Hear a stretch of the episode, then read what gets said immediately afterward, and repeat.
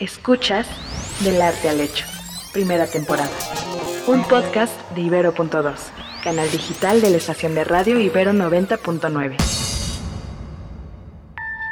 Hola, bienvenidos a Del Arte al Hecho, un programa en el que a partir de una obra de arte analizamos un contexto histórico. Yo soy Valeria Sánchez Michel. Y yo, Sara Gabriela Vaz. Y juntas queremos platicarte sobre arte y cultura. Somos profesoras del Departamento de Arte de la Universidad Iberoamericana. Somos personas que somos afectas a los museos. ¿Qué es eso? Bueno, pues a mí sí, la neta sí me gusta ir a los museos. Sí le pierdo el amor a una lanita para ahorrarla y viajar e ir a los mismos museos, ¿no? La gente no lo entiende muchas veces. Pero Valeria, a mí me gustaría que ahora platicáramos sobre lo que implica el museo en el mundo contemporáneo en nuestro país. El museo como institución, ¿no? O sea, cualquier museo. Pero también como una institución moderna. Y quienes, espérame, espérame, quienes me escuchen afuera van a decir, ah, moderno está bien, o sea, moderno igual es bueno, ¿no? No, a ver, y aquí sí quiero eh, contextualizar, me refiero a una institución moderna como una institución que quizá ya esté caduca. Y ahí voy a empezar a hablar, pero a ver, tú me ibas a decir. Empecemos por cuándo surgen los museos. Y me parece que no es una cuestión menor. O sea, hay que decir aquí que los museos surgen como un proyecto político, como un proyecto que está asociado a la construcción de naciones a finales del siglo XVIII y principios del siglo XIX en Europa. Y que estas instituciones lo que buscan es fijar un discurso y nos terminan diciendo qué importa conservar y por qué importa conservar. Cuando hablo de esto, nada más hay que pensar que nuestro primer museo nacional surge poco después de obtener la independencia, en 1825. Así es, antes, ¿no? Hay, antecedentes, desde luego no en nuestras tierras, bueno, sí, sí, también en nuestras tierras, pero esto a lo mejor les va a causar mucha gracia cuando lo encuentren. Busquen Gabinete de Curiosidades en Google, tal cual. Busquen imágenes y van a encontrar cosas rarísimas. ¿A qué me refiero? Desde los siglos XVI, XVII, los gabinetes de curiosidades se convirtieron en un pasatiempo, vamos a decir, de ciertos nobles, aristócratas, claro, era gente que tenía poder adquisitivo y que podía encargar rarezas, así, rarezas. ¿A qué me refiero con rarezas? Puede ser un cocodrilo disecado, es bastante raro. Puede ser una cabeza de jíbaro, reducida, numismática, instrumentos musicales, armas, colmillos, ¿no? Ya sé, colmillos de elefantes o de morsas eh, o de narvales, caparazones de, de tortuga. antiguas. Exacto.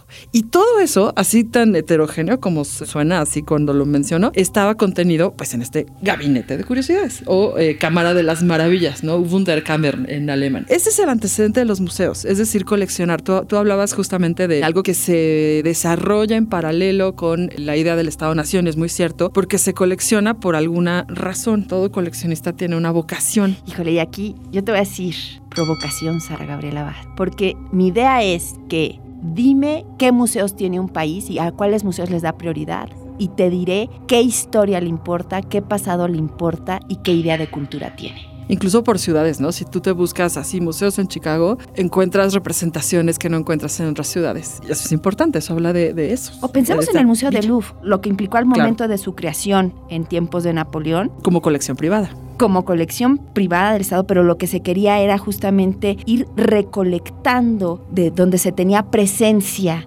Claro. Donde Francia iba teniendo presencia y las invasiones napoleónicas en ese sentido iban acompañadas de un historiador, de un dibujante y de alguien que fuera diciendo qué era digno de llevarse al Louvre. Es muy polémico, además, esto que tocas. Luego, bueno, podemos tocar el tema vagamente sin hacer una enorme polémica porque necesitaríamos mucho rato. Sobre esto, existe un autor llamado Benedict Anderson. Se lo recomiendo, la lectura es un tanto compleja. Comunidades Exactamente. Comunidades imaginadas. Él se plantea qué es lo que lleva a una persona a dar la vida por una nación y una nación es un concepto. En este libro, capítulo 10, si no mal recuerdo, El censo, el mapa y el museo, se habla justamente de esta conformación a la que tú hacías referencia. Esta conformación tiene que ver con la construcción de una identidad que puede ser impuesta, como bien lo dices, ¿no? La colección del Museo de Louvre, la propia colección de The British Museum, en tanto resultados del imperialismo de esos dos países, que hoy es así como, mm, como de pensarse, así de, esto es una colección mala vida, ¿no? O sea, mal a vida, quiero decir, porque se hizo justamente a partir del despojo de otros. Y esos otros han reclamado. Y aquí al museo habría que pensarlo, siguiendo la recomendación que, que dabas, vas de comunidades imaginadas, en el subtítulo del mismo libro, que es Reflexiones sobre el origen y la difusión del nacionalismo, y el museo lo que implica o el papel que ha jugado en la transmisión y difusión de esa idea. Y entonces podemos aterrizarlo en nuestro Museo Nacional. Exactamente, ahora vámonos para acá. Para quienes no sepan, bueno, o los que piensan que el Museo de Antropología ha estado entre nosotros desde tiempos inmemoriales,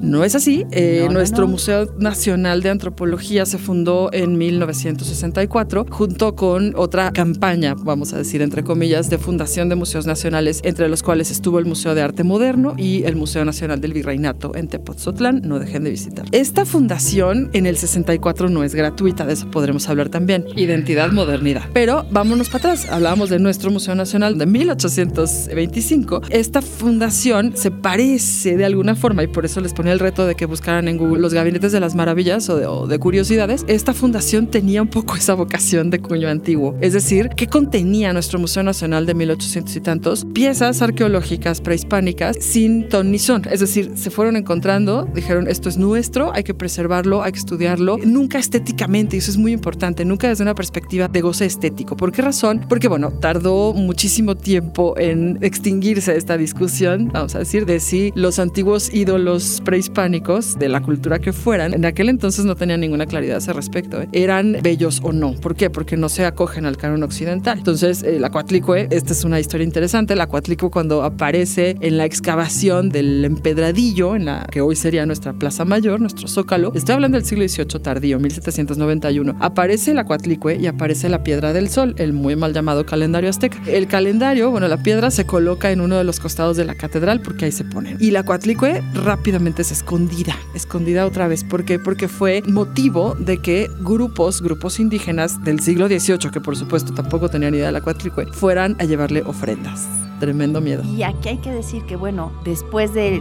que se logra la independencia, estas piezas quedan en, el, en lo que va a ser la universidad. Y a la universidad se metía todo aquello que se valora desde otro lugar, porque hay que decir, si estas piezas se hubieran encontrado a lo mejor en, en el siglo XVI, se hubieran destruido, muy probablemente se hubieran utilizado para las construcciones, pero se encuentran en el XVIII ya en un contexto en el que a partir de las ideas ilustradas, a partir del interés que se tiene por las culturas antiguas, pues se trata de valorizar, revalorizar esas piezas como parte de ese pasado prehispánico. Qué bueno que hablas de eso y es importante mencionar la fecha, o sea que estamos hablando del siglo XVIII, como bien dices, si esto hubiera aparecido en el siglo XVI se integra a una construcción y probablemente si sería se, hecho, se hubieran fragmentado parte se de la catedral puesto. o algo así, exacto. Pero, señores, no, aparecen en el siglo XVIII. Y esto es importante porque había ya personajes estudiosos por con vocación propia, vamos a decir como don Antonio de León y Gama, estoy pensando en Bartolache, estoy pensando en José Antonio Alzate, Alzate. que hacen justamente estudios de estas zonas arqueológicas, que hacen registro gráfico de, de lo que se va encontrando y esto nutre, por supuesto, el discurso del primer Museo Nacional. Ahora, ¿qué va a pasar? Es bien interesante porque el Museo Nacional de 1825, ya una de las instituciones culturales fundadas en el México independiente, tampoco viene de la nada, viene de estos esfuerzos, de estos estudios de Carlos María de Bustamante, del buscar los códices prehispánicos, de la colección, por ejemplo, de códices que llegó a copiar Carlos de Sigüenza y Góngora, siglo XVII, ya coleccionó estas cosas. ¿Ven cómo se va construyendo la línea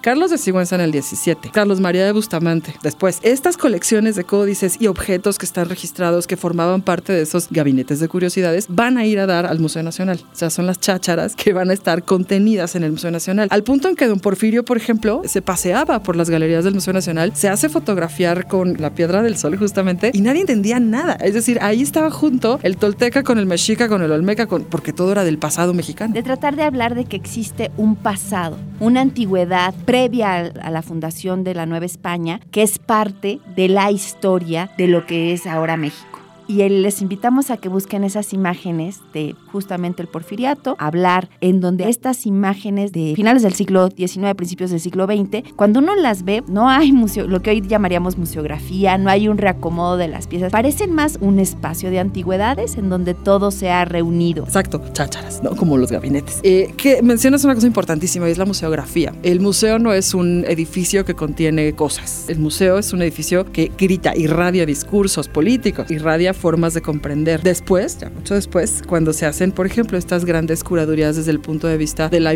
imposición de un Estado, Estado con E mayúscula, lo que decíamos cuando hablábamos del 64, que trata de dar una idea de modernidad, pero de cuidado de su patrimonio, etcétera, aparece justamente el Gran Museo de, de Antropología y hay una disposición de los objetos tal que está en relación con la arquitectura, porque además se construye ex profeso y que también tiene que ver con una serie de hitos que van a recalcar un eje, como un eje de recorrido, como si uno entrara hacia el Sancta Sanctorum de la Nación, en donde el remate principal o el retablo principal es la Piedra del Sol y tiene relación con el escudo nacional que está en la fachada del museo. 1964, Museo Nacional de Antropología abre y hay ya un discurso que nos habla desde la arquitectura. Pedro Ramírez Vázquez construye, y aquí hay que decirlo, es el primer museo moderno en el mundo. Quiero decirles, o sea, si ustedes piensan en el Louvre o en el Museo de British Museum, están en edificaciones que tenían otra función y que fueron adaptándose para resguardar esas colecciones. El Museo Nacional de Antropología es un museo que está construido para albergar justamente las piezas que iban a estar. Está construido para ser un museo. En ese sentido ya hay una modernidad. En la primera planta tenemos a esas culturas prehispánicas y en la segunda planta era un sentido etnográficas de hablar de las comunidades prehispánicas del presente. Y aquí lo que vamos es, comenzamos esta charla tenía que ver con el museo y su importancia. Yo lo que los invito a nuestros radioescuchas es a que cuando entren a un museo se planteen qué discurso hay aquí, cómo se acomoda el discurso, qué historia me está contando, por qué están acomodadas así las piezas, qué piezas me están diciendo que son dignas de verse. Y yo me quiero despedir con una pregunta sumamente provocadora, que es, si van al museo, piensen o pregúntense si todavía tiene sentido ese discurso, o si se puede replantear, o si merece replantearse. ¿Y para qué público va? Porque hoy no hablamos del museo y su público, hablamos del museo y los públicos. Y hablamos de que los museos están tendiendo ya no a ser solo el discurso del Estado, sino de la comunidad. Los museos tendrían que cumplir una función más hacia las comunidades en las que se encuentran. Exacto, y menos constructora de una identidad que ya, yo creo que ya trascendimos, ¿no? Pero bueno, háganse la pregunta. A unas múltiples identidades, en realidad. Porque si bien la nación como tal fue algo que construye un proyecto político nacional, la nación también nos da pertenencia y pertenecer nos hace también construir desde otro lugar. Así es que los invitamos a que visiten los museos y los traten de inquirir,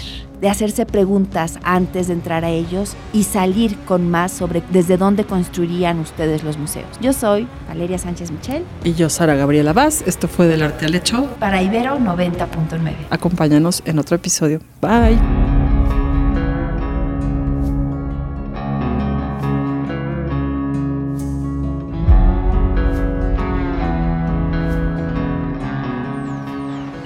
Escuchaste Del Arte al Hecho, primera temporada. Disponible en plataformas de audio y en el sitio ibero99.fm y van a ser estos metaverses. Es como un espacio donde tú puedes crear un universo digital y vivir ahí, ir por un café con tu amigo ahí adentro, tener tu casa, comprar tus piezas de arte y tenerlas en tus paredes en tu metaverse, vestirte como te guste vestirte, que ahí ya empezamos a entrar un poco al tema de NFTs, pero sí son como que estos universos donde tú lo que estás viviendo normalmente en tu día a día puedes hacerlo conectado a tu computadora.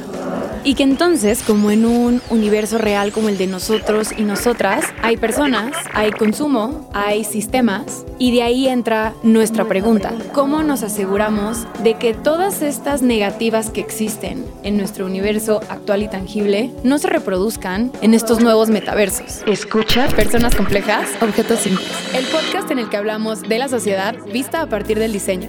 Yo soy Luciana León de la Barra, un ser bigénero bisexual. Y yo María Pérez, una mujer cisgénero heterosexual. Personas complejas, objetos simples. En su segunda temporada. Disponible en plataformas de audio y en el sitio ibero99.fm.